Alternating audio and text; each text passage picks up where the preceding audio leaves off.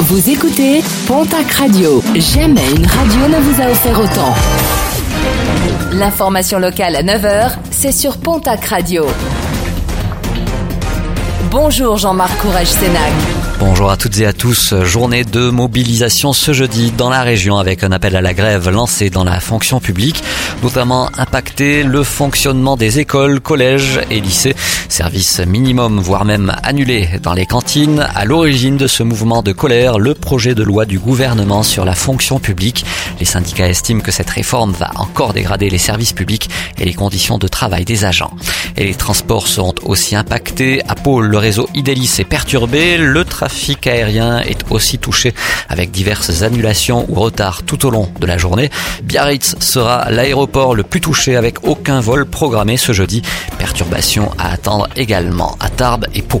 Direction la case tribunal pour un trentenaire landais de Montfort en Chalosse. Ce dernier est poursuivi pour des violences commises à l'encontre de sa compagne. Il avait été interpellé lundi dernier par les gendarmes. Il sera jugé aujourd'hui dans le cadre d'une comparution immédiate devant le tribunal correctionnel de Dax. Prudence sur la route, un nouvel accident grave a été déploré dans la nuit de mardi à mercredi sur la D8, route d'Ordizan, sur la commune de Pouzac dans les Hautes-Pyrénées. Un automobiliste d'une quarantaine d'années a, pour une raison que l'enquête devra déterminer, perdu le contrôle de sa voiture. Gravement blessé, il a été désincarcéré de son véhicule par les pompiers avant d'être conduit au centre hospitalier de Tarbes.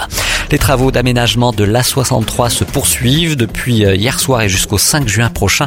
La bretelle de sortie du diffuseur numéro 9 sera fermée dans le sens Bayonne-Dax. Pour se rendre à Dax en provenance de Bayonne, il faudra remonter jusqu'à l'échangeur numéro 10 avant de rebrousser chemin.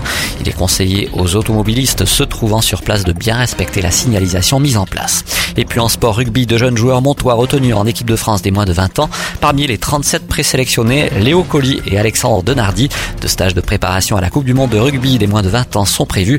Épreuve mondiale qui se déroulera du 4 au 22 juin prochain en Argentine.